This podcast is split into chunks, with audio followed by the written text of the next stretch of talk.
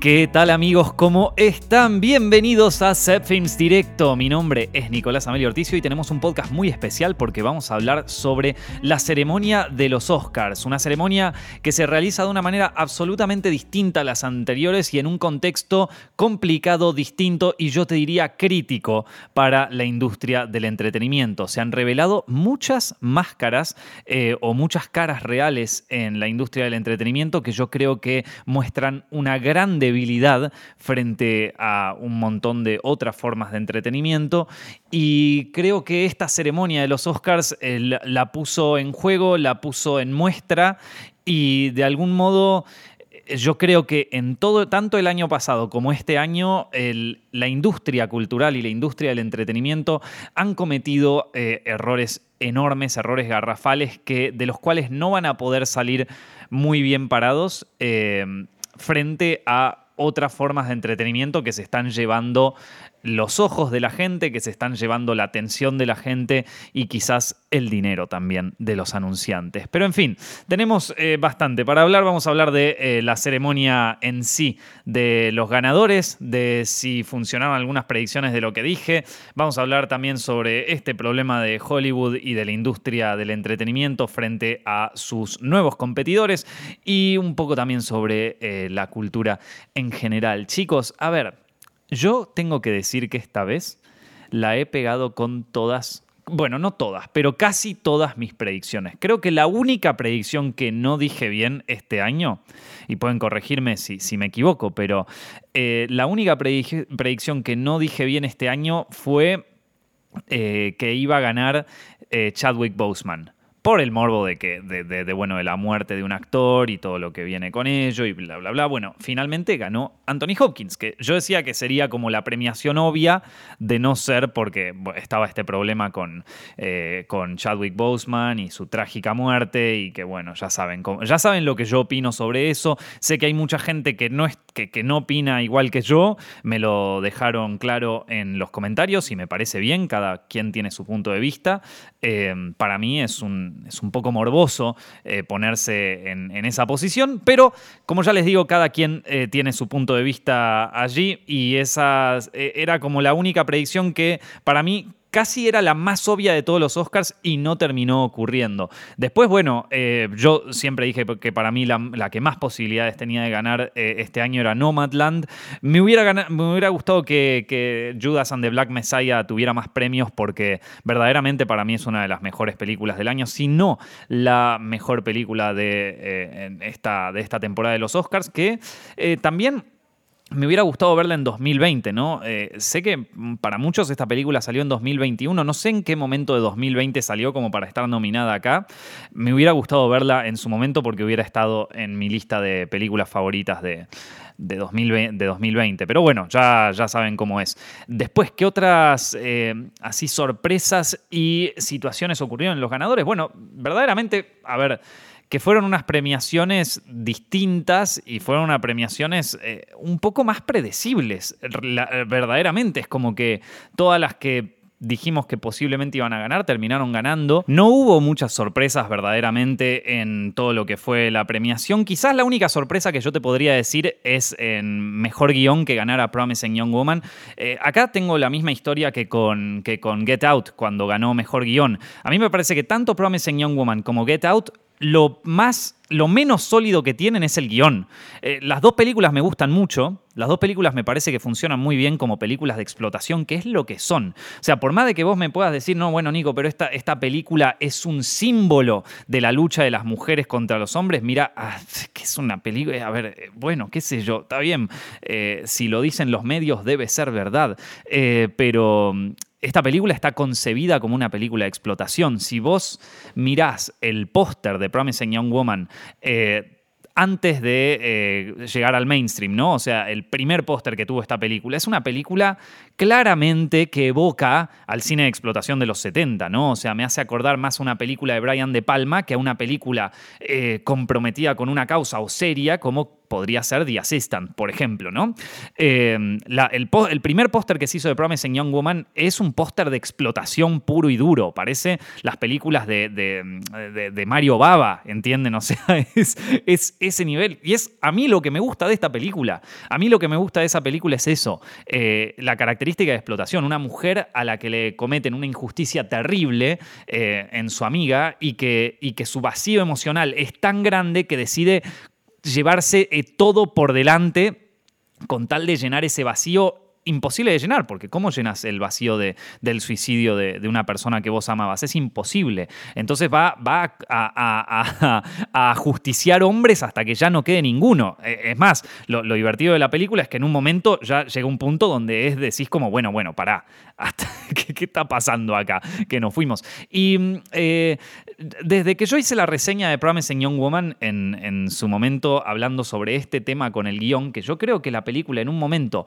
maneja un subtexto que está muy bueno, eh, dentro de un clima un poco irrealista. Vamos a, vamos a ser sinceros, la película no es muy realista que digamos. Eh, el guion no es muy realista que digamos. Digo, eh, tenemos un personaje que va y se va a justiciar hombres, que, aparte es gracioso porque cuando yo dije que el final de esta película a mí me parecía medio, eh, como que no, no me parecía muy consistente, mucha gente me dijo como, bueno, sí, Nico, es que es verdad, evidentemente si se genera una pelea entre un hombre y una mujer por un tema de fuerza, y esto me lo dijeron mucha gente, por un tema de fuerza eh, va a ganar el hombre, entonces es realista. Bueno, maestro, entonces explícame por qué en los primeros 15 minutos la chica tiene una lista en donde evidentemente fue ajusticiando uno por uno a todos eh, los tipos desagradables de su barrio, que por cierto, bastante loco el barrio, ¿no? O sea, casi todos los tipos de ahí eran violadores. Esto. Eh, que, bueno, que también, o sea, ya te digo, son inconsistencias que yo en una película de explotación te las acepto porque me gustan, pero, pero me, cuesta pensar esta película como, como, algo más que eso y por eso digo, no, no sé si mejor, si mejor guion lo tenía muy merecido, por más de que a mí, a mí me encantan las películas de explotación, o sea, me, fascinan. Eh, pero bueno, no sé, es como que de repente vos me digas que eh, no sé, que, John Wick en realidad es una película eh, que, está comprometida 100% con las causas en contra de la violencia a los animales, chicos, por favor. O sea, como... Eh, pero bueno, nada. Eh, cada quien tiene su opinión acá, como dije al principio. Eh, y, si a vos te pareció. A ver, que al final es como lo tome cada uno, ¿no? Yo hay películas que para mí son películas muy influyentes para mí y de nuevo, donde el subtexto se convirtió en algo casi ideológico para mi vida, que vos me decís, ¿en serio? ¿Esta película a vos te parece que es un símbolo de tal cosa? Y vos me vas a no, pero esta es una película, un tipo que sale matando gente en la calle, no, no tiene nada que ver. Por ejemplo, cuando, cuando yo eh, interpreto eh, esto que muchos tienen esta interpretación sobre la masacre de Texas y la guerra de Vietnam, eh, y vos me decís, pero loco, es un tipo que va con una motosierra matando gente, ¿de dónde sacás que esto tiene que ver con la guerra de Vietnam? Y bueno, esto, así que nada, chicos, la, la interpretación que ustedes quieran tener sobre Promising Young Woman es perfectamente viable y es perfectamente correcta. Yo, yo la miro también como una película de, explotación, así como también veo La Masacre de Texas como una película de explotación. Y creo que eh, el problema que tiene Promising Young Woman ahí a nivel guion es que de repente el subtexto sale a flote. Eh, o sea, la causa eh, como sobre el tema de el abuso de la mujer, este tema de las fiestas y qué sé yo, de repente se convierte en más el tema por sobre el personaje, ¿vieron? Y, creo que, o sea, ya lo dije en mi reseña, para mí ese es el, error que comete la película, el error que comete en el guion. Eh, por ejemplo, en Get Out, eh, que, también fue una película que ganó mejor guion, donde yo creo que el guion de Get Out no es el mejor del mundo, no es el mejor del mundo, pero está muy bueno. No sé si se merecía mejor guion eh, en, los Oscars de aquella vez, pero sin embargo, siempre es obvio que el tema principal de la película es cómo a veces el progresismo blanco estadounidense se pone tan por arriba y, se pone tan condescendiente con eh, sus ideales de eh, antirracismo y todo el tiempo que al final terminan dando toda la vuelta y terminan siendo igual de racistas ellos, ¿no? Este, el tipo este que le dice, no, mira, yo voté a Obama, o sea, es como que... Eh, como, como, que ahí está, está planteada esta situación desde el subtexto, vamos a decir así. En ningún momento es como que aflora el subtexto y dice, fíjate vos que la cosa es así. No, no. O sea, siempre el, foco principal de la historia es el personaje y cómo todas estas situaciones van atravesando eh, al personaje principal. Ese, ese, yo creo que es el, problema que tiene, em, que, tiene esta Promising Young Woman, que si quieren pueden ver la reseña que hice en Zepfilms, ahí eh, entro más en detalle en esto y sobre todo en la parte final. Pero a mí me parece que está muy buena. Eh, fuera de todo eso, eh, digo, el, eh, pero no, no sé si hubiera, si yo le hubiera dado el premio a mejor guion, como tampoco se lo hubiera dado a Get Out, por más de que son de mis preferidas. Esa sería quizás la sorpresa más grande de los Oscars. Vamos a ver un poco, vamos a hablar un poco sobre la ceremonia en sí, ¿no? Sobre. Em, una ceremonia que fue distinta y que a mí me parece también que, que bueno, que, va a tener, que de alguna manera mostró una cara de la industria del entretenimiento que está débil, ¿eh? que está débil. Bueno, eh, tenemos un primer problema con los Oscars, que es que desde 2014 el rating de los Oscars no para de bajar. Desde 2014 ya ha bajado un 44% la audiencia y cada vez peor. O sea, no es solamente que estamos en pandemia, eh, que muy poca gente conocía las películas que están nominadas a los Oscars y que a mucha gente le interesaban otras cosas que los Oscars esta vez, sino que directamente no, eh, no hay interés ya desde hace tiempo en los Oscars, cada vez menos interés.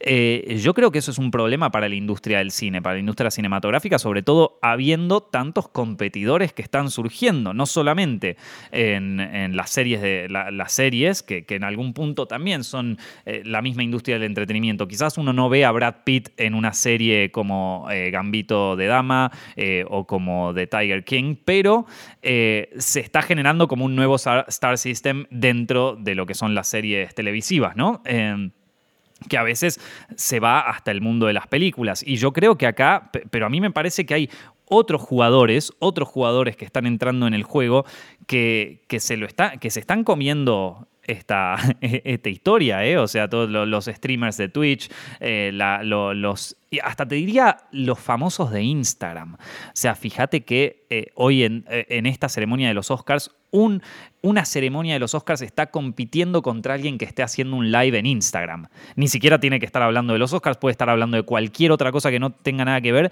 y en rating quizás les gana. O sea, es, e, eso te, te da una idea de, bueno, eh, del problema con la competencia que están teniendo y donde yo creo que los medios de comunicación y, digamos, eh, todo lo que sería el aparato de eh, promoción de los Oscars se está devaluando mucho. Perdón, no solo de los Oscars, de la industria del entretenimiento. Se están devaluando mucho. Ah, yo no, no, no, pondría, o sea, es como que no, creo que sea un problema de las películas, porque a mí me parece que las películas de este año fueron buenas. Me parece que es un problema de promoción de cómo se está promocionando esto. Hay un problema acá de cómo están promocionando esta historia. Eh, ya les voy a dar mi, idea de por qué lo están promocionando mal y dónde creo que es que falla, pero quedémonos con esta idea, ¿sí? En, en, principio.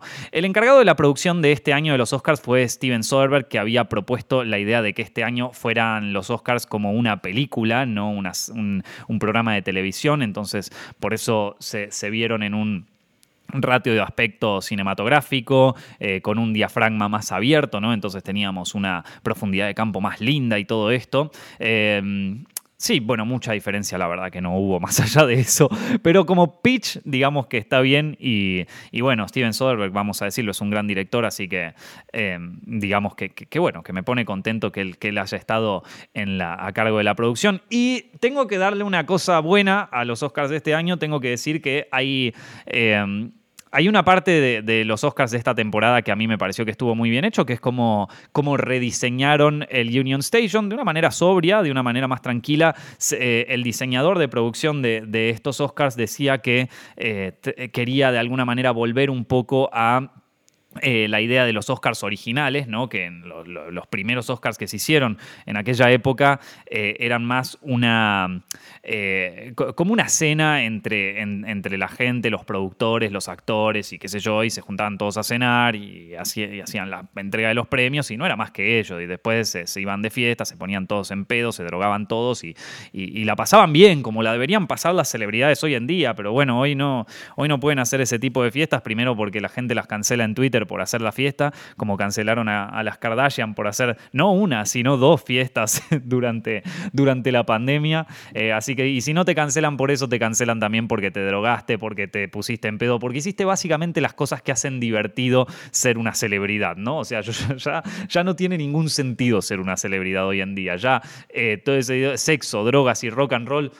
canceladísimo todo, canceladísimo todo, ya no se puede, ya no se puede. O sea, ¿para qué quieres ser una celebridad hoy? No puedes hacer fiestas, no puedes enfiestarte, no, o sea, ¿para qué querés ser una celebridad? O sea, digo, para, para, hacer dinero, pero, pero metete en el mundo de las finanzas en ese caso, ¿no? O sea, eh, es que es terrible, es una lástima. Bueno, eh, ¿qué, será de la vida de Brad Pitt ahora, no? Que, no, puede, no puede salir de joda. ¿Qué hace un tipo como Leonardo DiCaprio que, pobre, cada vez que sale con una chica nueva, lo. Bueno, es que ya. ¿Qué edad va a tener DiCaprio? Que ya cada vez que sale con una mujer nueva lo, están cancelando, ¿viste? Porque no podés salir con chicas tan jóvenes y bueno, qué sé yo, ¿viste? Esto es DiCaprio, lo que quiera. Es como no podés hacer nada. Ya si sos una celebridad, no podés hacer nada, loco. Eh, un, aburrimiento, La verdad que me, mato si soy una celebridad en este momento. Tenés toda la fama, todo el dinero, todo coso y no lo puedes disfrutar. Te querés matar. Pero dejando de lado el tema de la producción artística y eso, que, como les digo, me pareció bastante bien eh, la, remodelación del Union Station que hicieron. Eh, eh, fue terrible la alfombra roja también. La alfombra roja, que, a ver, también hubo menos celebridades, hay menos invitados, hay menos, menos historia acá, entonces ya, ya de por sí es medio como que no hay mucho para ver. Pero encima es muy triste ver una ceremonia así con todos los protocolos de COVID. Ya me había parecido medio triste verlo así en la premiación de los Goya, este año en... Bueno, ya un poco lo fue cuando fui al Festival de San Sebastián en septiembre del año pasado, que se tomaron los protocolos y toda esa historia, ya me parecía medio triste la situación, eh, porque no es una gala esto, o sea, una gala también tiene que ver, eh, miren, me voy a poner desde el lado más como cholulo de esta historia, pero tiene un poco que ver con el glamour. Yo tengo una amiga que es fanática del, o sea, que lo que más le gusta de los Oscars son los vestidos, cómo va vestir a la gente y, y le hace la reseña a los vestidos, y a eso, agregarle los protocolos del COVID es terrible, o sea, te, te, destruye, te destruye, o sea, todo el mundo parece Milina de, de, Mortal Kombat, con, con, la mascarilla, con la mascarilla que aparte, eh, pobre, da más tristeza porque se busca tratar de que la mascarilla pegue con, con el, resto del atuendo de la celebridad y es como que queda peor, ¿viste? Eh, parecen todos eh, atuendos de, Mortal Kombat, o sea, es, terrible, me, dio mucha, me dio mucha lástima porque... Y aparte, por otro lado, o sea, los vestidos en, este año no fueron muy espectaculares. O sea, ya partimos de Chloe Zhao, que directamente dijo como, bueno, ya fue, yo voy con lo que me pinta acá y, que se jodan todos. Eh, que, que, nada, que, fue así como le pintó. O sea, la, que estaba muy bien era eh, Yu Jun Jung, eh, que, ella estaba, estaba diosa, pero, pero, o sea, eh, acá fueron todos como, bueno, ya está, vamos, vamos como pinta. Eh, es terrible, porque como, eh, ya, ya, teníamos un problema con el tema de, los ratings, pero ahora ya es tipo la decadencia. Y yo me ponía a pensar mientras veía esto, es como que, claro, eh, vos sos una marca de ropa y, o sea, este año no, hubo ninguna marca de ropa que quisiera colaborar con, los, con los actores. Es como que, no, mira, amigo, todo bien, pero ya los Golden Globes no funcionaron, ya todo esto no, no, yo con los Oscars no me la voy a jugar. Mejor le doy tu, mejor le doy tu vestido, o sea, Brad Pitt, perdón, mejor le doy tu traje a a Ibai, que va a hacer un streaming en Twitch y que lo va a ver todo el mundo. Así que perdón, Brad Pitt, no tenemos, no tenemos tu. No podemos darte tu, vestido, no podemos darte tu vestuario este año para los Oscars porque ya lo tenemos reservado para Ibai. Corta, listo. Eh, es que es terrible. Es que es terrible hacia dónde va esta historia.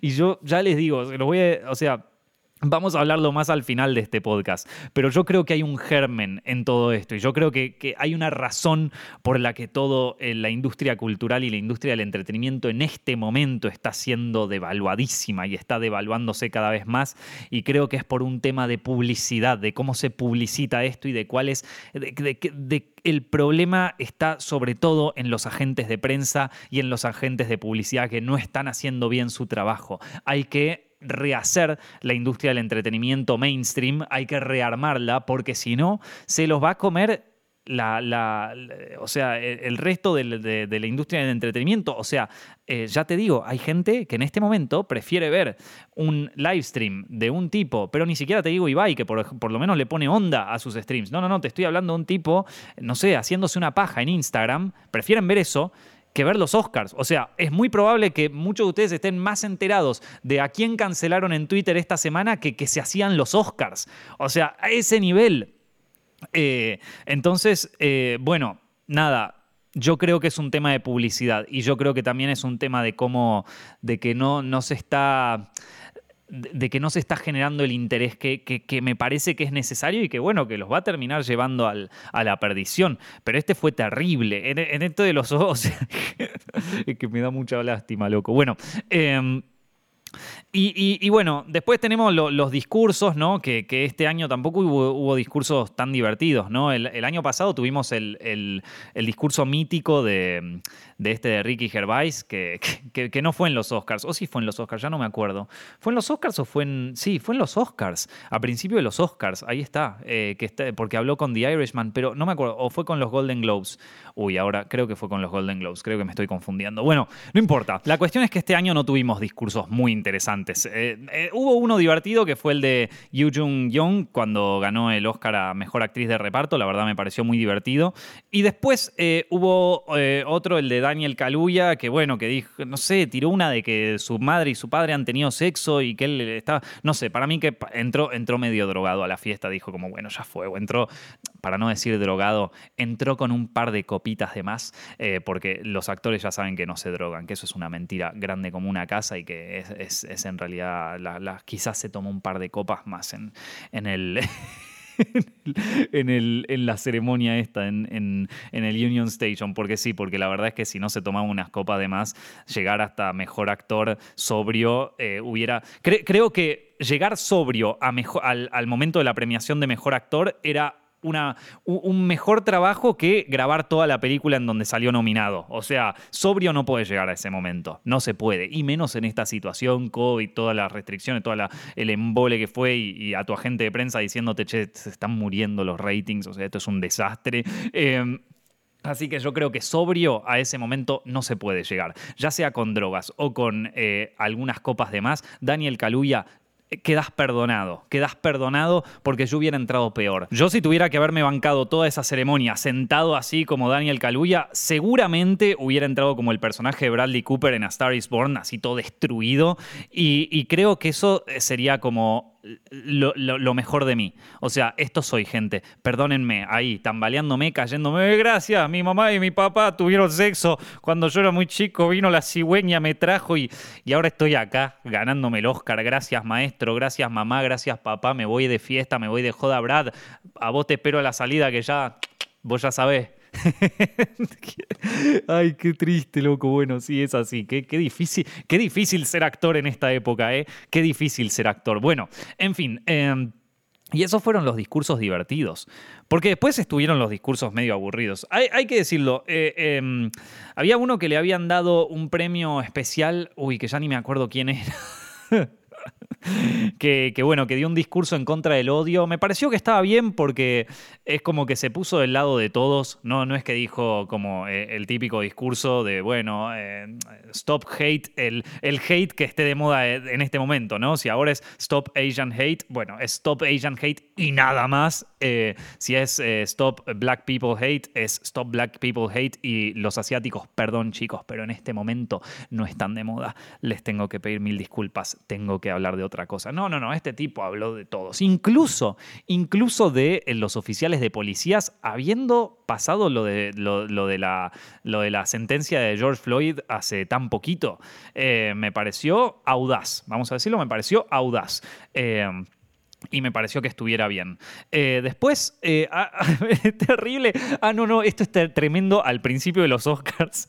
Este es uno que ya me pareció. O sea, yo cuando empezó esto dije, bueno, ya sé por dónde se viene esta historia. Eh, al principio viene Regina King, que estaba nominada por, por One Night in Miami. Y, claro, al principio de los Oscars se puso política. O sea, se puso política. Y no sé, empezó a hablar sobre, no sé, sobre el tema político que, le parecía importante en aquel momento. En este caso yo quiero decir que los Oscars siempre tuvieron esto, ¿no? No es que es ahora y que estamos por esto en, en esta generación, en este momento de la historia y que eh, eh, esto ah, eh, es por esta razón que los... No, no, no, los Oscars siempre fueron así.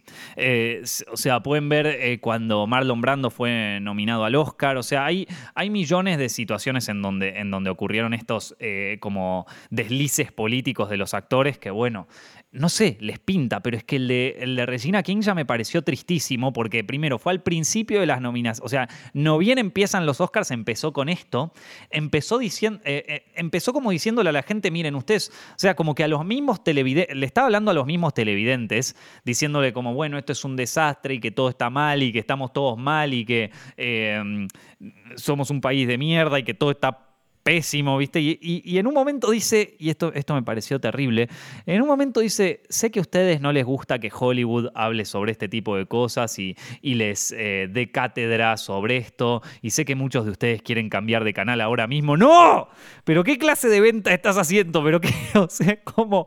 Miren, yo les voy a contar una historia. Cuando, cuando yo era más chico, cuando yo iba a la facultad, yo me tomaba el tren, eh, el, tren que iba hacia Capital en, Buenos Aires, y, me lo tomaba todos los días, ¿sí? a la mañana y a la tarde. Y siempre en el tren, eh, le cuento a mi audiencia europea, que quizás eh, no ve esto tan seguido, pero en, en los trenes, mucho en Latinoamérica, viene distinta gente a vender cosas, a tocar música, a lo que sea, pero eh, en este caso eh, venían tipos a vender distintos, tipos de cosas, ¿no? Y estaba el tipo que te vendía las medialunas, estaba el tipo que te tocaba un tema de rap y después pasaba la gorra, estaba el tipo que, eh, no sé, que te vendía las lapiceras o los caramelos, y después había un tipo, había un tipo que vendía lupas, ¿sí? Vendía unas lupas. no sé si es lo mejor vender una lupa en el tren, pero bueno, el tipo venía una vez por semana mínimo a vender las lupas. Em, y era, y era, tremendo porque el speech de este tipo era el mismo que el de Regina King en los Oscars. Decía como, bueno, acá les traigo hoy unas lupas. No, no, no son las mejores lupas, ya lo sé. Se abren, son, son medio de plástico. Y vos me vas a preguntar, ¿para qué quiero una lupa en este momento? Bueno, te puede llegar a servir si, si estás leyendo algo, pero eh, bueno, se pueden cerrar, son más compactas, son parecidas a una lupa normal, pero son de plástico. No es lo mejor que te puedes comprar ahora, pero digamos que. Entonces es como. y mirá que si hay un vendedor bueno en el, en el mundo, si hay buenos vendedores en el mundo, son los que te venden en el tren, porque esos te venden bien. O sea, un tipo me puede vender un par de medias. Eh, yo tengo millones de pares de medias en, eh, de pares de calcetines, ¿no? Para los que me siguen en México o en, o en España.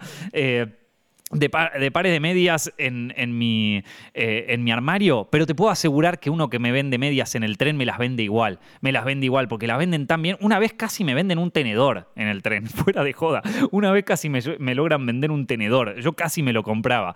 Pero este tipo que vendía lupas las vendía como Regina King. ¿Cómo vas a decir a la gente, ni bien empieza la ceremonia de los Oscars, yo sé que muchos de ustedes quizás quieren cambiar de canal, pero es que esto es importante? O sea, llevemos al vendedor de lupas a que, anuncie los Oscars, porque capaz que te lo vende mejor. O sea, fue terrible, loco, fue terriblemente triste. Eh, no lo, te juro, no lo puedo creer. O sea, no lo, no lo puedo creer. Y acá, eh, y a ver, yo te digo, que no, o sea, no me parece mal si los actores deciden perseguir una carrera política. Eh, hay muchos actores que están comprometidos con activismo político. Eh, hay mucha gente que yo conozco, personales, amigos míos y todo, que, además de ser actores están, o, ser directores o lo que sea, están comprometidos con ciertas causas políticas o con ciertas causas de, justicia social o como quieran llamarlo. Eh, pero, pero, se dedican a eso, o sea, yo creo que, y son capaces de sacrificar también un poco su vida como actores para para ponerse al, hombro este tipo de, causas, ¿no? Como, como, por ejemplo, a ver, Jane Fonda, que yo sé que mucha gente no, no está a favor de Jane Fonda, yo sé que mucha gente no le parece eh, bien Jane Fonda, pero digamos, fue una, fue una eh, mujer actriz que en su momento estuvo muy en contra de la guerra de Vietnam y eh, se puso al hombro su causa como activista política y en algún punto también puso un poco en sacrificio su carrera como actriz por, por meterse tanto en esto. Digo, yo creo que Jane Fonda, si se... Mm, eh, si se adaptaba a lo que era lo políticamente correcto de aquella época, porque vieron cómo va cambiando, ¿no? En aquella época era bastante incorrecto políticamente ponerse, ponerse de ese lado. Em, quizás hubiera tenido una carrera en aquel momento más eh, distinta, vamos a decirlo así, distinta. Eh, ella era una, eh, siempre fue una gran actriz eh, y, bueno, decidió sacrificar un poco su carrera para el activismo político que, hizo en aquel momento y me parece súper bien y, bueno, está bien, como quieras. Y como ya te digo, este tipo de cosas ocurren en Estados Unidos desde, perdón, en, Hollywood y en los Oscars desde el principio de los tiempos. No es algo nuevo. Hay mucha gente que dice, sí, los Oscars están arruinados por la corrección política. No, maestro, esto existe desde siempre. O sea, esta historia existe desde siempre, ¿no? No es que apareció hola, ¿qué tal? Soy la corrección política, vengo a arruinarlo. No, ya está. Eh, lo que sí les voy a decir es que creo que eh, hay un punto en donde, eh, en, donde llevar siempre todo el mundo del entretenimiento hacia la discusión sobre si es o no políticamente correcta una película, eso ayuda un poco a que esto caiga en más decadencia. y lo digo desde los dos bandos. Por ejemplo, eh, cuando lancé la película, cuando lancé mi, reseña de Judas and the Black Messiah, que para mí fue la mejor película de, 2020. Lamentablemente no la pude ver en 2020 porque creo, o sea, no sé en qué, en qué momento salió en 2020. Yo solo sé que estaba en 2021 en un momento, pero bueno, no importa. Cuestión es que eh, vamos a suponer que salió en 2020. Me hubiera gustado verla en 2020 porque hubiera sido mi película preferida del año. Pero claro, doy mi reseña de Judas and the Black Messiah y la gente abajo en los comentarios, pues, ah, esta película está en los Oscars porque es un negro, porque qué sé yo. Entonces vos me. Eh, es como. Eh, como que esta, la, discusión cultural se convirtió en la única discusión a través de las películas. No es como, bueno, mira, pasa que eh, no me parece que, Daniel Kaluuya haya hecho una buena. es que ni siquiera ven la película. Ni siquiera, ya ni siquiera se ve la película. O sea, ya es como ¿Voy a defender esta película porque está a favor de lo que yo pienso o voy a destruir esta película porque creo, creo, me parece, no la vi, pero creo que está en contra de lo que yo pienso, ¿no? Ocurrió ya y yo ya lo vengo viviendo esto y ya es como que me da un poco de tristeza y me parece que contribuye hacia la devaluación de la industria cultural, eh, sobre todo en el entretenimiento. Eh, esto es un problema que están trayendo los medios de comunicación y sobre todo los agentes de prensa y los agentes de publicidad. Me parece que se están confundiendo el, enfoque que deben darle eh, a, a las películas y a todo eso. Se le está dando un enfoque muy de esto, de si es o, muy políticamente correcta o no tan políticamente correcta, porque también lo tenés del otro lado, ¿no? Decís, bueno, ¿sabes qué? A mí no me gustó tanto Promising Young Woman. ¿Sabes por qué no te gustó? Porque odias a las mujeres, ¿viste? O sea, no, ¿qué? O sea, como, bueno, ¿qué? ¿Qué sé yo? O sea, está, buenísimo Internet. Si hay algo que me gusta de Internet, es que todo lo. O sea, eh, no, no, no les parece extraño, ¿no les parece especial que cada vez que nos conectamos a Internet es para que nos enteremos de que somos una mierda de personas? O sea, yo, yo te digo, no hay nada más lindo que abrir mis redes sociales y darme cuenta, o sea, abrir Instagram, porque ya Twitter lo borré, porque ya fue, fue tal el, el, hartazgo que tengo con esa cosa que ya el año pasado, o antes del año pasado, ya lo había borrado. Em, y ahora no, no, no, les pone contentos que, tipo, abrís tu Instagram y te das cuenta, soy un hijo de puta. Yo soy el peor contribuidor a, la matanza animal del mundo, soy un hijo de puta eh, que, está destruyendo el clima, eh, soy también el, tipo más misógino del planeta. Eh, ah, por cierto, también soy el, soy el progre más pro-establishment del mundo.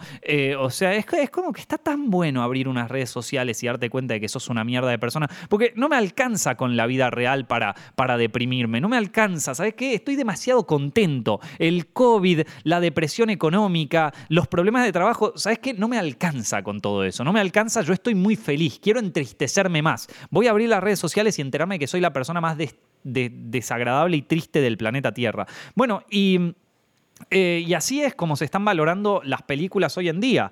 Eh, o si es una mierda progre de no sé qué mierda y qué sé yo, o si sos un fascista, eh, un homófobo o un misógino si es que no te gustó esta película. Esas son las dos únicas maneras de valorar un film hoy. Y si están en el mundo de del cine de superhéroe, le podés agregar también el fanbase enfermo que la defiende a muerte y que cuando después termina de pasar la película se olvidó que existía la película, ¿no? Entonces ahí, ya tenés toda la movida. Eh, bueno, yo, a todo esto se le suma el problema del COVID para las producciones, que, que, creo que son, es como, ya te digo, para mí es una bomba, una bomba nuclear a la industria del entretenimiento, todo esto. O sea, me parece que eh, yo creo que, hubo, que, hubo varios cambios en la industria del entretenimiento, pero me parece que en, en 2000, a ver, yo te diría que en 2015 más o menos, eh, o desde que entraron, desde que el mundo del entretenimiento se empezó a mezclar con el mundo del entretenimiento en Internet. Fue paulatino, fue lento, fue tranquilo,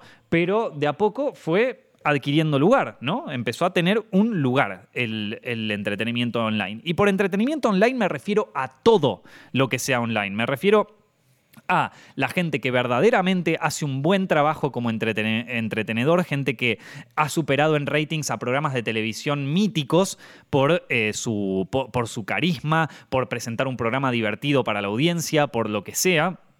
Eh, como también a cosas totalmente eh, sin sentido, cosas totalmente poco relevantes, ¿no? Como ya te digo, eh, un tipo eh, sacándose la ropa en Instagram o una mina mostrando el culo, o sea, una mina, o sea, un Instagram de culos hoy puede ser más valioso que una película a nivel publicidad, a nivel eh, atención, a nivel coso. Y vos me vas a decir, bueno, Nico, esto fue más o menos siempre así. Sí, sí, pero no había tanto.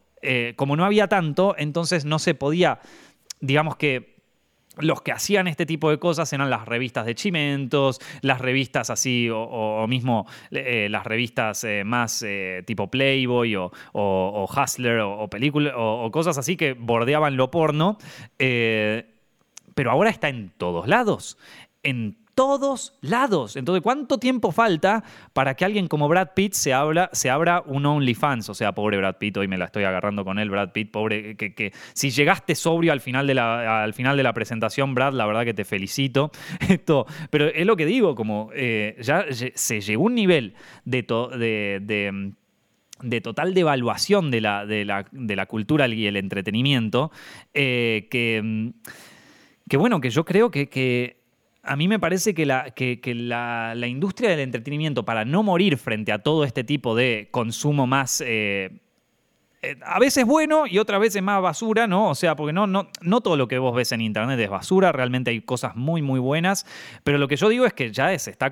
Incluso, a ver, yo por ejemplo, yo creo que Set Films, el, canal que yo tengo, crea un contenido de calidad. A mí me gustan los documentales que hago y el tipo de cosas. Sin embargo, no eh, un video sobre, no sé, eh, un video sobre, sobre un youtuber haciéndole una, una, joda a una mina y de, denigrándola totalmente, eh, va, a tener, eh, va, a tener muchas más visitas, muchas más polémica, va a generar más polémica, va a ser más interesante, lo van a cancelar en Twitter, el tipo después va a pedir una disculpa, va a tener otras 200 mil millones de visitas, después lo van a volver a cancelar y se, va, se alimenta eso y después los canales de drama lo vuelven a hacer. Es como que se generó otra industria del entretenimiento paralela mucho, mucho más fuerte y que tiene mucho más, visibilidad que eh, la industria del entretenimiento hollywoodense.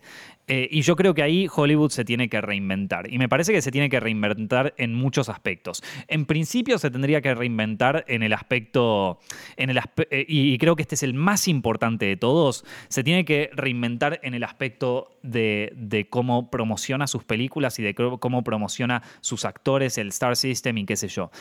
Eh, perdón que quizás con esto sea un poco... sea un poco, ¿cómo decirlo? un poco poco consciente y poco eh, que, le estoy dando poco, eh, poca importancia a, a, algunos temas sociales y temas em, eh, quizás casi te diría epidemiológicos de nuestro, de nuestro mundo en este momento. Pero yo creo que en principio deberían haber más escándalos en Hollywood. O sea, deberían haber más escándalos, pero no escándalos tipo Harvey Weinstein y ese tipo de cosas que son, o sea, son escándalos turbios. No, debería haber más escándalos tipo, este actor eh, que lo encontraron hecho mierda en la calle porque se clavó 30 cosas y lo encontraron con cinco putas ahí, todo pasado de drogas y qué sé yo. O sea, tendría que haber más escándalos así. Tendría que haber más escándalos así, creo yo. Eh, me parece que eh, Hollywood ha tratado de, en estos años generar una, eh, una visión tan transparente y tan, eh, y tan limpia de ellos mismos que, se perdió un poco el encanto de lo que son las celebridades. ¿Se acuerdan lo que yo decía al principio de, qué bajón ser una celebridad hoy en día? Yo creo que Hollywood en este momento le está teniendo mucho miedo a ese tipo de escándalos, a ese tipo de cosas, y a mí me parece que es algo interesante.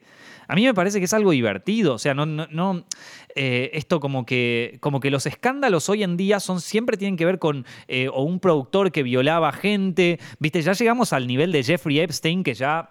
Lo de Jeffrey Epstein ya directamente es una aberración. O sea, ¿cómo eso se puede tomar como un escándalo del entretenimiento? Eso ya es una aberración, gente. Y ya estamos hablando de tráfico de personas. O estamos hablando de ya un tema que ya supera toda. Digo, eso no pueden ser un escándalo de Hollywood. Es, eh, o sea, los escándalos de Hollywood tienen que ser una pareja que, dejó de, una pareja de dos, de dos actores o, un actor que, estuvo en el armario todo el tiempo y que de golpe alguien se enteró que, era gay. O sea, ese, tipo de cosas, ¿viste? Eh, no, no hay tanto. Y eso, ese tipo de escándalos, a mí me parece que están siendo eh, tomados por las celebridades de Internet. Eh, hoy en día. Eh, de que tal sale con cuál, que la otra le dijo tal otra. O sea, todo ese tipo de escándalos están empezando a salir. A mí me parece también porque hay poca. hay pocas eh, eh, pocas almas jóvenes, vamos a decirlo, eh, en, Hollywood en este momento, y hay poca, poco nivel de, rebeldía en este momento en Hollywood. Vos imaginate eh, alguien como Tarantino hoy, o sea, alguien como el Tarantino de los 90, un tipo totalmente rebelde, totalmente desfasado, destruido, que Tarantino ha tenido grandes problemas en festivales de irse en una fiesta de drogas y qué sé yo, un tipo que todo el tiempo estaba como, sí, dale, la que venga, vamos, o sea, vamos a romper todo. Eh, sus películas estaban para romper todo y el tipo... Eh, eh, claro, bueno, vos me decís, bueno, Nico, pero eso ya no funciona más. Eso ya no funciona más. Ahora nos gusta la gente más limpia. Tarantino ahora ya va a tener, creo que ya tiene 60 años, ya no puede, no puede ser como la imagen de rebeldía. ¿Cuál es la imagen de, del punk de hoy en día? ¿Hay alguna? Yo creo, ah, por ejemplo, aquí en España a mí me parece que una imagen así son los Javis eh, con, eh, con Paquita Salas, La Veneno, que de alguna manera es como que realzan eh, algunas figuras medio decadentes, sobre todo en Paquita Salas, se, real, se realzan algunas cosas, algunos temas, algunas temáticas que son casi te diría kitsch y, y que de algún modo realzan lo lindo que es ser una figura medio decadente, ¿no? Es como una revalorización de eh, lo que traía John Waters con sus películas, ¿no? Eso me parece a mí que es más punk. O sea, eso me parece que es más anti. Eh, sistema, si se quiere, ¿no? O sea, mostrar como, bueno, mira, o sea, sí, está bien, mientras vos vivís una vida toda pulcra y toda perfecta, mira, yo soy medio una mierda, ¿qué crees que te diga? Yo soy, medio un desastre. No veo tanta gente así, no veo... Eh, eh, tantas películas que, toquen este tema desde un lado más bien de comedia y desde un lado más bien de, bueno, ¿sabes qué? Somos todos, somos todos seres humanos, todos tenemos nuestros problemas. Eh, al, querer, al, querer alimentar una cultura, eh, una industria eh, que solo muestra una parte del coso, nos traes personas que ya no son seres humanos, que ya no son seres humanos, o nos traes monstruos directamente, nos traes el diablo directamente, como es eh, Harvey Weinstein, ¿no? Que sería, o nos traes dioses, y los seres humanos no, no, no congeniamos con los dioses. ¿Por qué Brad Pitt y Leonardo DiCaprio la pegaron también en los 90? No solo porque, era, porque eran... Eh, porque eran grandes actores y todo eso, sino porque eran verdaderas, o sea, era, eh, eh, siempre, siempre, estaban relacionados con, eh, nada, una idealización adolescente, una cosa así que hoy en día ya no existe más, ya no existe más. entonces, bueno, yo creo que sí existe, pero me parece que la industria, la, industria cinematográfica los está, como si yo te dijera, los está tratando de tapar. ¿Por qué los está tratando de tapar? Porque de alguna manera me parece que eh, generan cierta controversia. Y yo creo que hoy, hoy por hoy la controversia en Hollywood está mal vista, cuando no está mal vista. O sea, genera más publicidad la controversia, genera más atención, genera más... Eh, y yo te puedo eh, asegurar que si vos generás un Hollywood más al estilo de los años 20, al estilo de los años 70, viste, más rebelde, más como, bueno, sí, todo así, todo así, que, también estaba en ese momento preocupado por temas sociales, ¿no? Hollywood en los años 70 fue el Hollywood más activista de la historia. Y sin embargo, vos ves lo que es la carrera de Martin Scorsese, por ejemplo, durante el rodaje de Taxi Driver, fue una joda. Y vos ves Taxi Driver, es una película rupturista, no nos muestra un personaje pulcro, perfecto, y los, no nos muestra una Nueva York tal cual es, nos muestra la mierda que puede llegar a ser una persona y cómo un héroe puede llegar a ser totalmente opaco. No es un héroe que, uy, qué bien, qué bien lo que hizo. Sí, sí, sí. Esta es una película en contra de la explotación de las mujeres en la prostitución. No, no, no. Esta película, o sea, podés verla así, pero también nos muestra un antihéroe totalmente destruido y que, aparte es polémico, porque sí, eh, para los medios, eh, Taxi Driver fue un, o sea, eh, Robert De Niro, perdón, Travis Bickle fue un héroe, porque salvó a esta chica, que es como los medios lo terminan mostrando, pero para quienes vimos la película decimos, este tipo, este héroe nacional, por salvar a una chica de, la trata, eh, nosotros no vimos lo que hizo antes, que casi quería matar gente, o sea, que solamente quería matar a alguien. Entonces, ese tipo de dualidad hoy en día me parece que no está bien vista y me parece que es algo que nos, atraviesa a todos los seres humanos, nos atraviesa a todos. Eh, y yo, creo que, ese, que eso tendrían que empezar a, a, replanteárselo los agentes de publicidad de los actores, los agentes de prensa de los actores, como bueno, vamos a ver de qué manera podemos hacer, porque porque, a ver, que ustedes me van a decir, bueno, eh, ¿cómo haces eso? Bueno, toda la industria de Hollywood, incluyendo la prensa, están muy entretejidas entre ellas. ¿Ustedes creen que cuando los paparazzis le sacan fotos a las Kardashian no son paparazzis ya contratados? ¿Por qué todas las fotos de paparazzis de los actores siempre se ven bastante bien? Y las que se ven mal suelen ser fotos medio como que, como que no es de alguien dentro de la industria. ¿Vieron? O sea, ahí eh, están congeniados todo, todo, el mundo, todo el mundo de la prensa y todo eso. Entonces yo creo que se tendrían que pensar, sentar a repensar.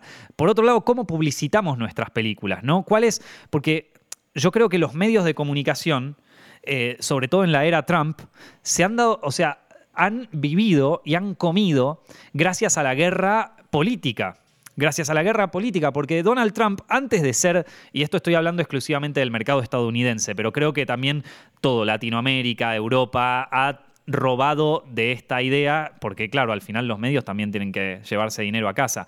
Pero Donald Trump, eh, al igual que muchos políticos de hoy en día, era un showman antes de un político, era un tipo que hacía show, todo lo que hacía el tipo eh, era para generar eh, para, generar titulares. Y titulares ha generado ese tipo. De hecho, los ratings de CNN, los ratings de Fox News y los ratings de, un montón de, medios que vivían de explotar a la figura de Donald Trump están cayendo medio en decadencia ahora, porque bueno, che, ¿y ahora qué hacemos? Porque, pero claro, eh, Donald Trump en ese momento estaba generando titulares políticos, del mundo político. Entonces, claro, la gente ve que los ratings en política suben tanto porque tienen un tipo, un showman de presidente.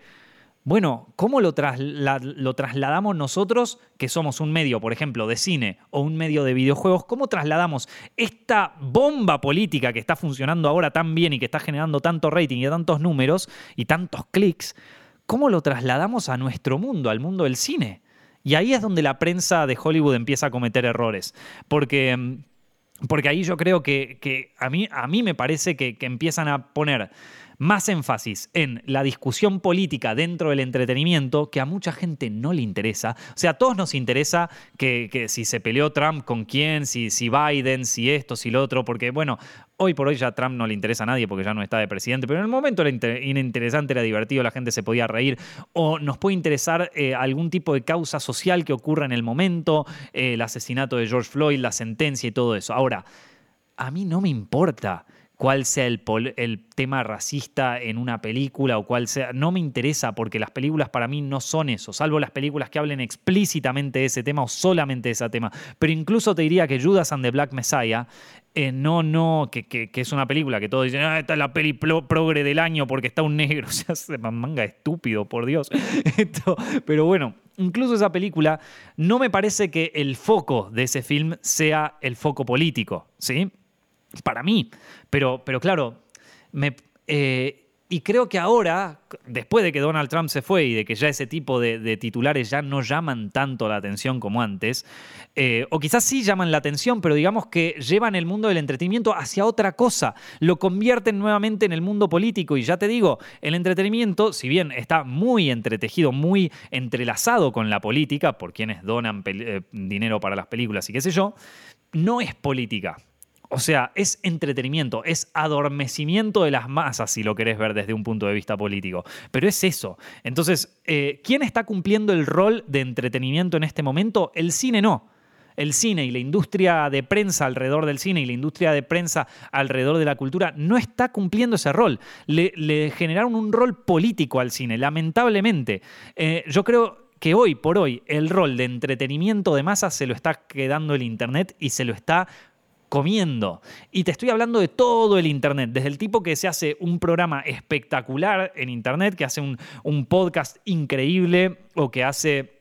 Eh, un show en, Twitch espectacular y casi te diría hasta con valor de producción, hasta el tipo que se hace una paja en Instagram, o sea, o hasta la chica que tiene su página en OnlyFans y, que la está rompiendo vendiendo eh, su, su, agua de cuando se bañaba, ¿viste? O sea, eh, te estoy hablando de todo el espectro del entretenimiento en Internet, todo el espectro, desde lo más estúpido, de lo más mundano hasta lo más eh, bien hecho y espectacular. O sea, todo eso, eh, o sea, vos hablas entretenimiento hoy en día y me parece que hoy eh, está puesto en Internet. Y, el, y la industria del entretenimiento, lo peor es que tiene más dinero en este momento, o sea que podría generar más dinero, pero se está enganchando en la en la visión política del entretenimiento y, se está perdiendo, o sea, se, se, está perdiendo en ese enrollo, los medios de comunicación también se están perdiendo en ese enrollo, están todos metidos en esa, haciendo de cuenta de que a la gente le interesa, pero a la gente no le interesa. Es como lo, que dijo eh, Regina King al principio. Yo sé que no le gusta que Hollywood hable de política, quizás cambien el canal. Y bueno, entonces, si ya sabes que no funciona, no lo hagas. Esto, eh, o sea, sobre todo si, a ver, que yo, por ejemplo, eh, en, en Films o, hago set films directos, puedo capaz darme eh, tomarme el lujito, ponerle de decir o de hacer un video que quizás no tenga tantas visitas, pero yo ya sé que no va a tener tantas visitas. Ahora, yo no estoy comprometido con una major de televisión o con gente que está poniendo millones y millones ahí. No puedo hacer ese tipo de cosas, ¿entiendes? O sea, eh, nada, y me parece que Hollywood tendría que tomar el coso del entretenimiento. Y esto ya no es tanto de. Eh, porque se alimenta de los dos lados. Vos me vas porque acá yo veo mucha gente que me va a decir, sí, desde que Hollywood es políticamente correcto. No, es que no entendés que vos también estás en esa, eh, en esa espiral. Vos también estás en esa espiral porque sos el que también le da clic. Porque si vos ves eh, una noticia que dice Black Panther es la. pobre, Black Panther siempre me la agarro con ello, no. si vos ves una noticia que dice. Promising Young Woman es la nueva película feminista del año, la vas a cliquear porque te da bronca, porque no te gusta el feminismo y entonces empezó como, ah, esta película solo le gusta a las feminazis y qué sé yo. Y, sos la misma persona que, o sea, es exactamente lo mismo que la otra persona que está del otro lado diciendo, si a vos no te gusta Promising Young Woman es que sos un, sos, un eh, misógino de mierda, una persona desagradable. Lo he recibido, ¿eh? porque yo dije, me gustó Promising Young Woman, no me gustó tanto el final. Vos sos un misógino, yo sabía que siempre era vos un facho de derecha ¿Para qué? Si en el siguiente video donde hablo de Judas and the Black Messiah lo tengo al otro loco de mierda que me está diciendo como, vos sos un te gusta cada vez más progre, vos, hijo de puta, cada vez más de izquierda, desagradable. La espiral, chicos, la espiral, es el inodoro cuando tirás la cadena, boom, boom, la mierda dando vueltas ahí con el pis, se está mezclando con el papel higiénico, todo un asco, todo un asco. Y yo acá te tengo que decir si me gustó una cosa. ¿Qué importa si, si, si la película me pareció buena o mala? Si total estoy debatiendo con un inodoro dando dando vueltas entre mierda, pis, semen de alguien que se hizo una paja y un, eh, y un tampón todo menstruado. O sea, es como que, ¿qué importa si la película es buena o mala? Y entonces por eso, por esa razón, a mí me parece eh, que si el, o sea, eh, que, si el entretenimiento toma esta, esta visión durante más tiempo, es como que está condenado a devaluarse, está condenado a devaluarse y a quedarse en esto que yo llamaría, el, eh, como les dijo, como le digo, es el inodoro girando, pueden decirle el circle jerk, como le dicen los, eh, los estadounidenses, ¿no? El, circle jerk, perdón que me ponga tan, eh, a, hablar así tan, tan grosero, ¿no? Pero, pero circle jerking es cuando de repente todos están en un círculo haciéndose una paja, ¿viste? Y es, es como, sí, sí, Promising Young Woman, el feminismo y el otro, del otro lado está otro haciendo sí, sí, vos feminazi, hija de puta, ¿qué me venís a decir feminazi, vos facho de mierda? Y de repente los ve que están los dos haciéndose una paja y dándose un beso, o sea, es como que al final es la misma espiral de mierda, chicos. Yo quiero hablar de películas, yo quiero hablar de si está buena, si no está buena, si, si, si me gustó el guion, si me gustaron los personajes, eh, si, si, me gustó el subtexto, eh, ¿dónde quedó la teoría del iceberg? Es como que ahora el iceberg tiene que estar dado vuelta para que la película esté buena, o sea... Em, y esa es la situación del entretenimiento hoy en día. Y me parece que lo va a terminar fagocitando, gente, lo va a terminar matando. O sea, lo va a terminar matando. Me parece que los ejemplos más claros son, por ejemplo, em, y, ya lo dijo Ricky Gervais, o sea, como no, no podemos poner una discusión política en el entretenimiento porque, porque no se puede, loco, porque está, está hecho, está armado por gente que es totalmente amoral. O sea, tenemos los ejemplos más fuertes con Jeffrey Epstein, con, con eh, Harvey Weinstein, ¿viste? Pero también, eh, digo, eh, o sea, todas Netflix, Apple, todo, o sea, por, favor, o sea, es como que son todas compañías que cotizan en bolsa a niveles altísimos, que no tienen problema en contratar trabajo esclavo en países asiáticos y que me vienen a decir a mí que, o sea, eh, que, por ejemplo cuando Disney lanzó Mulan y vieron que en China está todo el tema este de los campos de concentración con los Uyghurs y hay toda una historia ahí que, que si quieren lo pueden, lo pueden averiguar, se pueden poner cosas y que, que, Disney dijo no vamos a hablar de este tema, no tiene nada que ver, no queremos meternos en esta historia, o sea, como que... Eh, no podemos darle un. O sea, es. Eh, concéntrense en el entretenimiento porque si no quedas en esta, en esta historia. Eh, en fin, nada. Eso a mí me parece que eh, en el entretenimiento y también en la cultura, ¿no? En, la, en, la, en, el aspecto cultural de esto. Porque de nuevo, estamos en la espiral de los medios, los twitters, la gente, la, o sea, todo, todo, toda esa espiral de mierda y de, de, de cloaca y de toda esa historia. Pero ¿y dónde está la parte cultural, no? O sea, ¿dónde. El otro día había leído una, una obra de teatro eh, muy, muy conocida que se llama Otelo, una obra de William Shakespeare. Y, claro, me voy, a, me, voy a ver un poco, por curiosidad, me voy a, ver un poco en Wikipedia eh, cuáles son los, o sea, un poco sobre, sobre en qué época fue hecho, los temas que tratan y qué sé yo. Otelo es una obra de Shakespeare, pero recontra conocida de, de los mil millones, o sea, eh, nada, de las obras más conocidas de toda la historia. Yo la leí en la secundaria y en la secundaria probablemente ni la entendí o no me gustó. Pero la volví a leer ahora con más contexto y con más años de experiencia y también un poco más de, sensibilidad por las obras y por, eh, el arte y por la cultura. Y la verdad que me pareció espectacular en un montón de aspectos. Hay pasajes que me encantaron y hay un montón de escenas que vos decís esto, esto de acá, yo me lo robo. esto, eh, y entonces lo, lo, eh, leo ahí en el, eh, en, el coso y me fijo. Y, me fijo en Wikipedia. Y vos vas a Wikipedia en inglés para leer un poco sobre Otelo.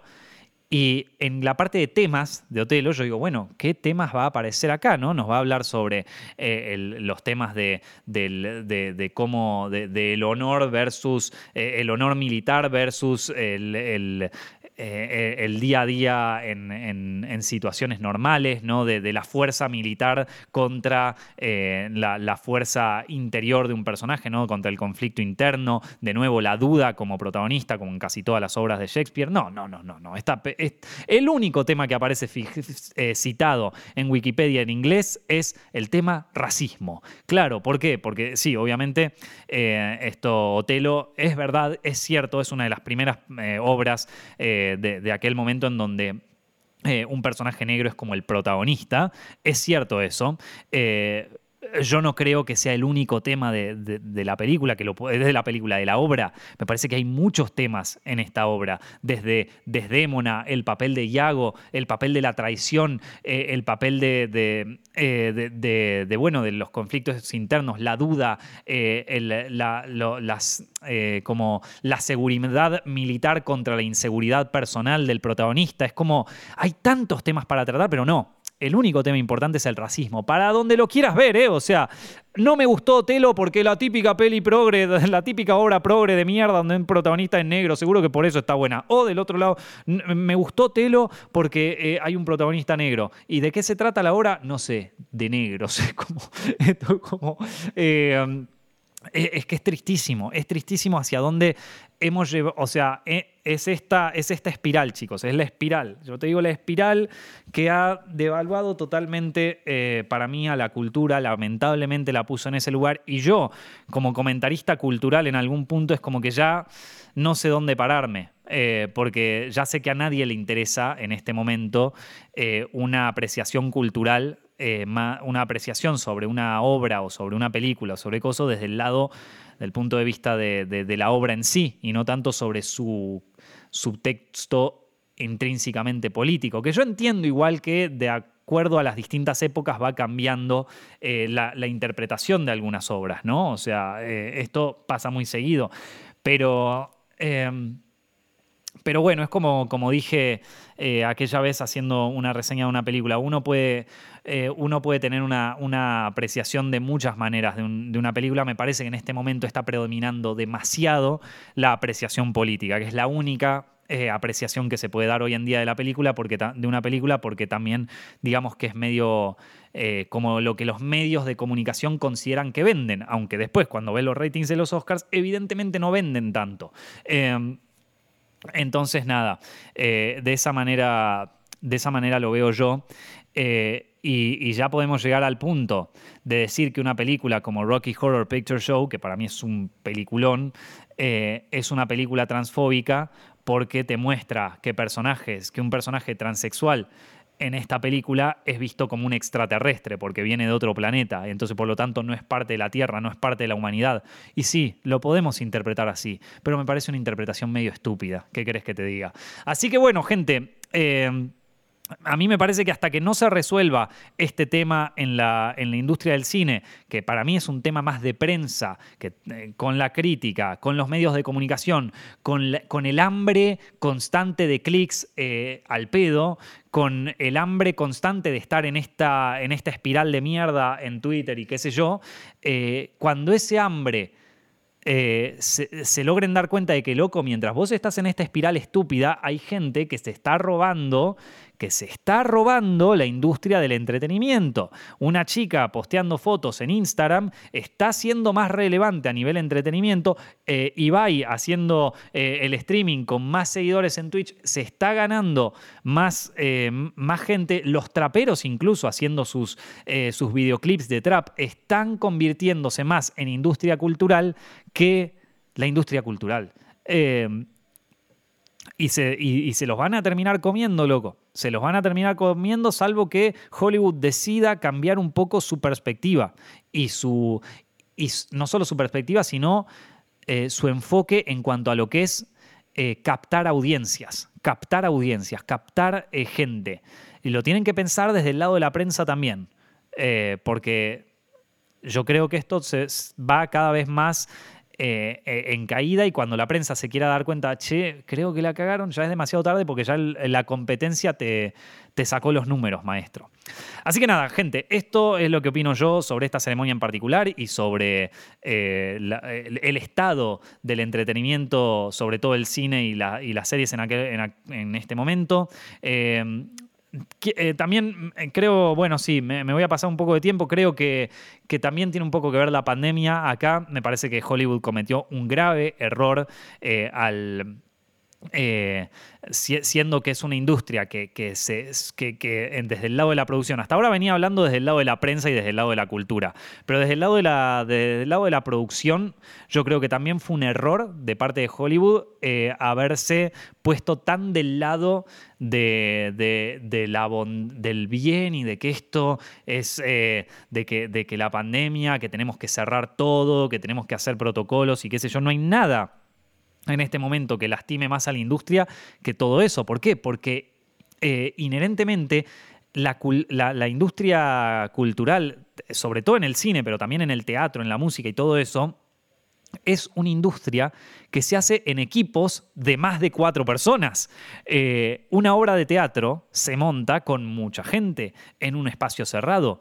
Eh, una película se monta, se hace, se crea con mucha gente en, en en distintos espacios que son de riesgo frente a una pandemia. Entonces vos tenés dos opciones. O no lo haces directamente, o estás en riesgo, o asumís el riesgo. Ahora, si se asume el riesgo, vos tenés que saber que, hay gente que se puede contagiar de esto, eh, que hay gente de riesgo que no puede seguir haciendo este trabajo porque se puede llegar a morir. Eh, y como que aquellos que estén dispuestos a tomar el riesgo, que sepan que es un riesgo y que estén dispuestos a asumir las, las, consecuencias, no a vamos a hacer una burbuja de todo esto, porque yo que he rodado en tiempos de COVID te puedo decir que es imposible, porque no podés, es imposible prevenir 100% la pandemia, por más teatro que vos hagas, es imposible porque vos no sabés quién te hizo el pollo que te llega en el catering. No lo vas a saber nunca, no le puedes hacer un PCR al tipo que hace el pollo, ni tampoco le puedes hacer un PCR al tipo que eh, creó el pollo. y entonces ahí me dicen, bueno, pero estamos tratando de tomar todas las medidas de seguridad posible. Está bien, pero no es suficiente porque para, o sea, porque esta es una industria en donde e, es lo mismo que yo te diga en una construcción, ¿no? En una construcción donde hay un montón de obreros trabajando, ¿qué te dice que uno de esos tipos no, esté, no tenga COVID? O el transporte público eh, general, ¿qué te dice que en, el transporte público no te puedas llegar a contagiar? Ahora, ¿por qué no hay que hacerse eh, eh, pruebas de PCR cada vez que entras en el transporte público? Bueno, está la visión económica ahí, que vos podés decir, bueno, porque ¿quién toma el transporte público? ¿Los ricos? No, bueno, entonces está, está esa visión, eh, pero también está la otra visión que es decir, bueno, mira, todos somos conscientes de que hay un riesgo de tomar, eh, eh, de, que tomar el metro o de tomar transporte público implica cierto riesgo, entonces todos estamos de acuerdo de que una vez que entras en el transporte público, poniéndote la mascarilla, poniéndote la cosa, estás incurriendo en un riesgo, estás tomando un riesgo y que no vas a ser responsable a la compañía por lo que te pueda llevar a pasar acá. Y me parece que, la industria cinematográfica ahí se confundió, tendría que haber logrado hacer lo que hicieron eh, algunas industrias como por ejemplo los centros comerciales, que es un lugar donde se junta mucha gente en un espacio cerrado, mal eh, acondicionado, con cero ventanas, con cero ventilación, en donde digamos que es más probable que alguien se contagie de, un, de un, virus como este que en un rodaje cinematográfico, o sea, realmente es más probable que alguien se contagie así, eh, y sin embargo en un, en un, centro comercial uno no, no necesita hacerse una prueba de PCR ni tampoco necesita hacerse una prueba Mm, eh, de, de, antígenos ni absolutamente nada. Eh, pero creo que acá fue un tema de que todos los centros comerciales y todo eso hicieron lobby de todas las maneras posibles para poder evitarse hacer todo este tema y también para poder evitarse litigios, ¿no? Poder evitarse que gente les diga, che, mira, me contagié de COVID porque entré a un centro comercial. Y maestro, que no, entres al centro comercial, que es un cúmulo de gente, ya sabés lo que va a pasar. Entonces, en cambio en el cine si alguien se contagia de COVID o algo así, se para toda la producción, se para absolutamente todo, se, termina la película. Eh, y bueno, eso es un tema. Eh, es un tema porque mm, esto, porque bueno, porque se metieron solos en esa. Eh, lo mismo que el teatro. Yo me acuerdo cuando recién empezó la pandemia que teníamos un montón de artistas y de actores diciendo quédate en casa. Yo también formo parte, yo también tengo sangre en las manos ahí, lo debo decir, porque yo también fui, quédense en casa, quedémonos en casa, que esto lo resolvemos entre todos. De repente se dieron cuenta, che, pero si todos se quedan en casa, no, no podemos hacer teatro. Entonces, ahora, ¿cómo damos vuelta a la narrativa para demostrar que no, bueno, porque el teatro ahora es una cosa segura? A ver, chicos, yo voy ir al teatro igual. Yo la verdad que eh, a, esta altura ya digo, no, no, a, mí no me, da, no me da tanto miedo la enfermedad, consciente de que me puede agarrar y que me puedo morir. Eh, y también consciente de que tengo, o sea, tengo a mi abuela que también se lo puede contagiar. Me da, me, da me da miedo por ella, me da miedo de mis padres que se lo contagien y qué sé yo. Pero bueno, es la situación que hay hoy en día. No voy a dejar de vivir por ese miedo, sino, ¿saben la cantidad de cosas que hubiera dejado de hacer por miedo? O sea, esto, eh, por miedos de todo tipo. Entonces, ya a esta altura es como que, bueno, yo voy a ir al teatro igual, pero eh, lo que digo es que, eh, es que, bueno, ya se generó, pero soy consciente que un teatro, por más de que toda la, toda, toda la gente del mundo del teatro se esfuerza en decirme que es una actividad segura, que limpian todo. Eh, de hecho, ayer fui al teatro y me, causó gracia al principio que decían, recuerden que la cultura es una actividad segura. Rociamos con eh, desinfectante todos los asientos, descontaminamos todo y no tuvimos ningún caso. Sí, primero, ¿Cómo podés comprobar que tuviste o no un caso? Eso vamos a empezar por, un, por ese lado en el teatro. Y segundo, em, no o sea, aunque limpies todo, es un virus puede venir y salir, entrar, no, no, es que lo hiciste más seguro, es exactamente, o sea, quizás bajaste un poco el porcentaje, pero sigue siendo un espacio cerrado sin ningún tipo de ventilación,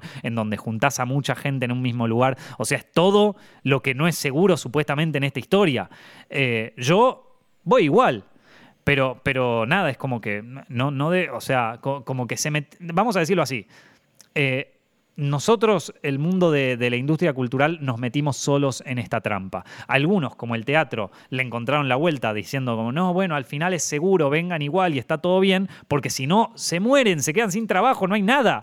Esto, otros la encontraron más difícil. El mundo de las orquestas, por ejemplo, el mundo del cine, bueno, el mundo del cine ya, lo podemos ver acá, es imposible producir eh, con, todas las restricciones y con todos los protocolos y qué sé yo, y por más de que se intente. Y yo mismo lo hice, chicos. Yo eh, estuve produciendo el piloto de una serie y tenía todos los días un ataque al corazón, un mini ataque al corazón por el tema de ver si alguien da positivo y qué sé yo. O sea, es insano. Eh, creo que me he enfermado más por estrés en ese rodaje que por todo el COVID del planeta. O sea, pero bueno, eso es lo que creo yo y me parece que es otro de los problemas que, que, le ha tocado eh, sufrir a la industria del entretenimiento durante esta pandemia, pero este me parece que es una bala, bueno, también el otro, pero este particularmente es una bala que se pegaron eh, a ellos mismos, o sea, que nos, que nos pegamos a nosotros mismos. Eh, es una una, eh, una lastimadura autoinfligida.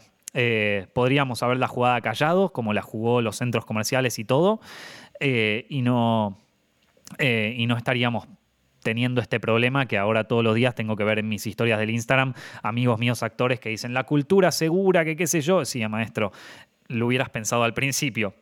Pero bueno, es algo que yo dije cuando, cuando empezó toda esta joda y toda la gente me decía, pero vos sos un inconsciente y qué sé yo. Ahora, los mismos que me dijeron inconsciente están ahí publicando este tipo de cosas.